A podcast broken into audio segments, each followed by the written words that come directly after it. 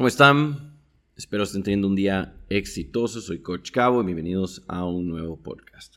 El día de hoy vamos a conversar sobre el culto al cuerpo perfecto eh, y cómo podemos cuidar nuestra salud mental dentro del mundo del fitness. En el mundo del fitness el cuerpo perfecto está en todas partes.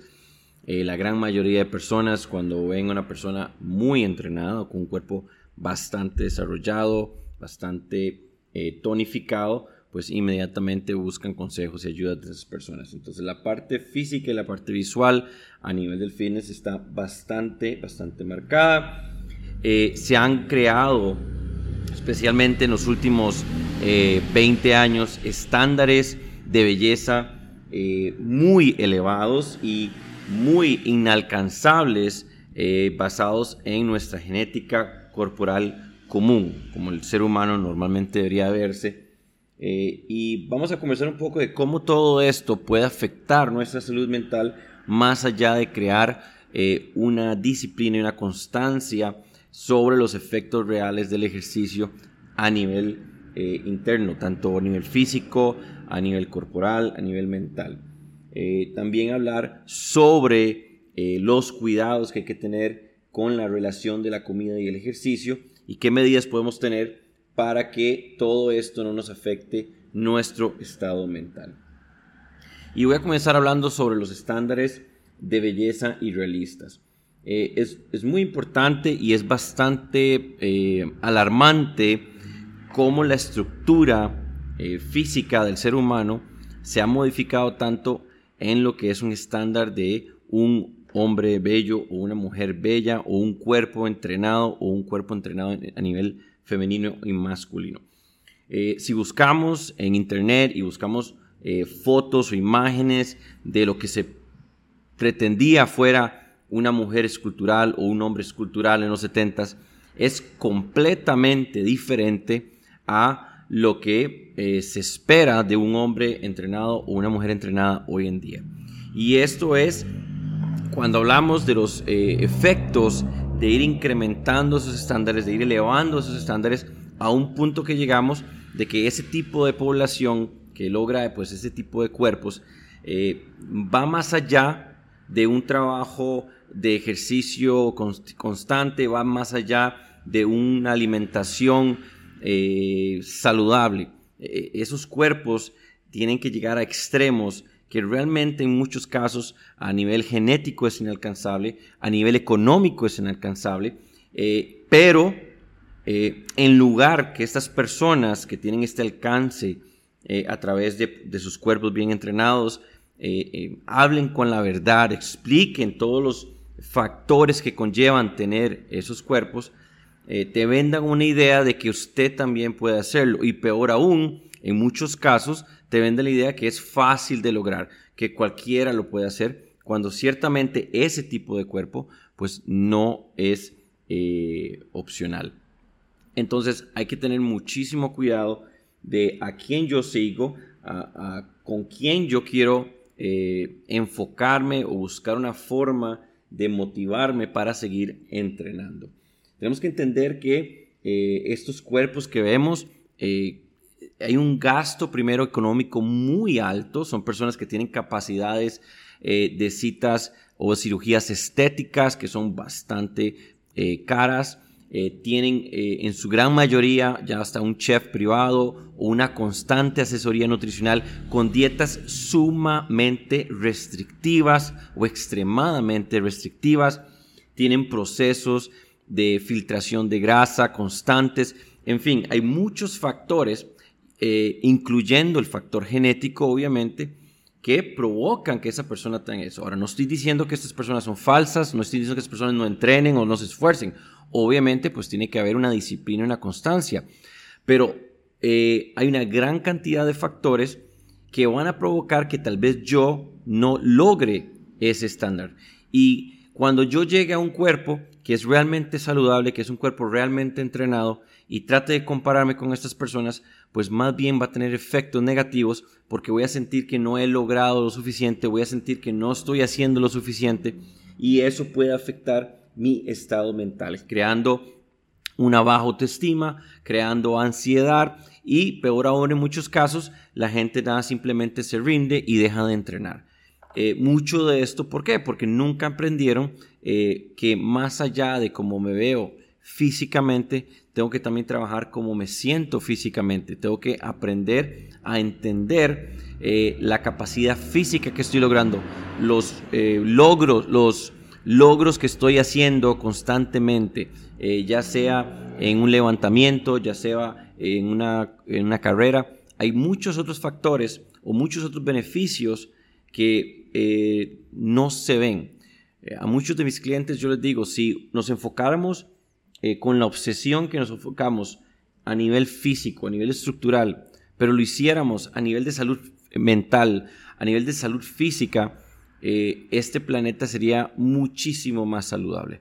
¿verdad? Si le diéramos la igual importancia que le damos al porcentaje de grasa, al porcentaje muscular, a nuestras tallas, a esa importancia le diéramos la cantidad de triglicéridos, el colesterol, las pruebas físicas de resistencia, seríamos muchísimo más saludables. Nuestra salud mental incrementaría mucho más.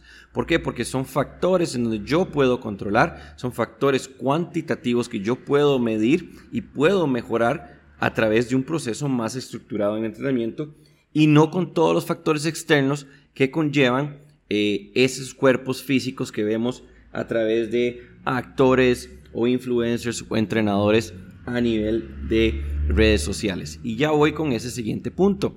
Uno de los grandes privilegios que hemos tenido en nuestras generaciones, pero también uno de los grandes problemas ha sido las redes sociales. ¿Por qué? Porque más allá de conectar con otras personas, más allá de tener esa comunicación con otras personas, ha creado un mundo falso con ideas falsas y no solo a nivel físico o de entrenamiento, sino a nivel social también, que producen lo mismo, una baja autoestima, eh, una ideología errónea de que no estoy logrando lo suficiente, que no soy suficiente, que tal vez no viajo lo suficiente, que no puedo comer en los mejores restaurantes.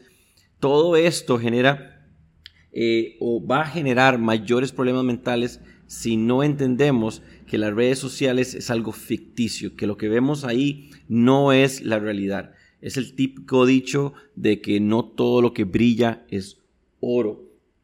Y lastimosamente estas personas, pues que tienen esa capacidad de influenciar o de llegar a una población muy alta de personas, más allá de ser no solo abiertos con todo lo que conlleva verse así, ¿verdad? No solo decir, ok, eh, pues yo estoy en un régimen de anabólicos, yo estoy en un régimen de eh, incrementos de testosterona, yo estoy en un régimen hormonal, eh, yo gasto alrededor de 10 o 20 mil dólares al mes únicamente en, los aspectos de entrenamiento y, estética. No, no solo hablar de eso, no es necesario ser tan abierto en ese sentido si no lo quieren ser, pero explicarle a la población que ellos eh, representan un mínimo en lo que realmente es una persona saludable, que ellos van más allá de la norma de lo que representa una persona saludable. Y esto sucede mucho también a nivel deportivo. Vemos esos eh, superatletas que hacen cosas increíbles en diferentes áreas del deporte eh, y lo que buscamos es igualar o llegar a eso, ¿verdad? Eh, el problema ya hace que si no hay una destreza o una capacidad para el deporte, pues no lo vamos a hacer y en muchos casos simplemente vamos a disfrutar del atleticismo de estas personas. Pero cuando hablamos de salud física y peor aún, cuando vendemos la idea de que cualquiera puede tenerlo, eso es sumamente grave. Imaginémonos eh, un atleta importante a nivel del deporte, eh, no voy a mencionar nombres específicos, pero creo que todos podemos pensar en uno eh, que se sale de esa norma y esta persona saldría eh, al aire diciendo que él o ella solo entrena 20 minutos al día, que él o ella puede comer todo lo que quiera, que realmente no participa en muchos entrenamientos, que no hace un esfuerzo máximo y que cualquiera que entrene o practique el deporte únicamente 20, 20 minutos diarios, tres veces por semana, eh, va a lograr ese nivel eh, pues yo estoy casi seguro que todo el mundo le caería encima diciéndole que no. Eh, el nivel deportivo de estos atletas, más allá de la parte genética, eh, del talento nato que tienen, hay un esfuerzo exhaustivo. Son personas que dedican toda su vida al deporte, personas que, por ejemplo, a nivel olímpico, son cuatro años, es un proceso de cuatro años de entrenamiento, siete veces por semana, 8 a 12 horas al día, con restricciones en la dieta extremas, y por eso pueden lograr todo eso. ¿Qué es sostenible? No, ellos tienen una ventana a nivel profesional deportivo muy pequeña y ya después pues van a bajar el rendimiento y se van a enfocar en otros aspectos. Entonces, eh, especialmente para estos influencers, para estos actores o estas personas eh, que viven de su cuerpo literalmente, eh, es importante que traten de entender el gran error que están cometiendo, tal vez con, con tal de tener más seguidores, con tal de vender sus productos o sus suplementos, eh, y están dañando o generando más daño que bien eh, al no ser completamente honestos con eh, cómo llegaron ahí. Y eso me lleva al siguiente punto que es la autenticidad. Y esto es importantísimo. Ahora, si yo creo personalmente que eso va a cambiar, lo dudo. más bien podría pensar que esto puede llegar a extremos aún mayores. Pero es importantísimo y ojalá que si en algún momento eh, alguna de estas personas pues escuchan el, podcast, eh, consideren los graves efectos que están eh, creando al vender ideas falsas. Y yo creo que nuevamente no me refiero a que ellos son falsos, sino que no están siendo honestos con la población. siento que sería importantísimo que estas personas no solo hablaran de el esfuerzo que ellos tienen que hacer, la cantidad de horas que ellos tienen que entrenar, eh, la dieta tan restrictiva que tienen que tener, que en muchos casos son personas que llevan 20, 30 años en donde no han probado eh, algo dulce o no han comido algún tipo de comida rápida. Que, sean honestos con la población explicándoles, ok, hay dos caminos, este es el camino extremo, el camino que yo llevo, que requiere mucho esfuerzo, en donde tengo que no solo trabajar eh, pues la parte física, sino tengo que trabajar la parte estética, que tengo que cuidarme mucho con mi salud, que hay un gasto económico y de tiempo muy elevado, pero no tienen que ser así, no tienen que llegar a este nivel, no deben llegar a este nivel, yo deseo hacerlo por mi, em, por mi propia cuenta, pero ustedes pueden tener este camino, que no es fácil, que van a haber momentos difíciles, que van a haber momentos eh, complicados, en donde sí hay que haber una constancia, donde sí tiene que haber una disciplina, tanto en la alimentación como en el ejercicio, pero no tiene que llegar a un punto de una obsesión, no tiene que llegar a un punto de tener dietas sumamente restrictivas, en donde aprovechen esas eh, ventanas tan grandes que ellos tienen eh, de visión o visualización y hablar sobre aspectos importantísimos como cómo el, ejercicio va a beneficiar la salud mental, cómo podemos eh, disminuir el riesgo de depresión, el riesgo de ansiedad, el riesgo de enfermedades a nivel, a nivel eh, físico general a través del ejercicio. Y así podemos ir modificando esa conducta modificando la forma en que observamos un cuerpo perfecto.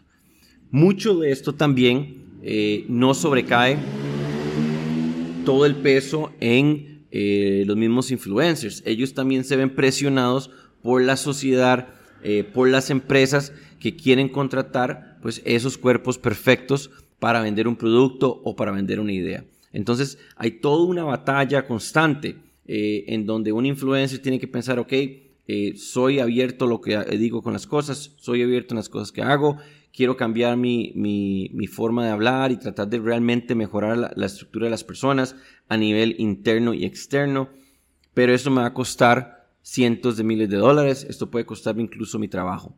Entonces también no quiero recaerles toda la presión sobre ellos porque sería un poco injusto en decir que tienen que hacerlo sin pensar en las consecuencias propias. Yo siento que a nivel cultural general tiene que haber un cambio.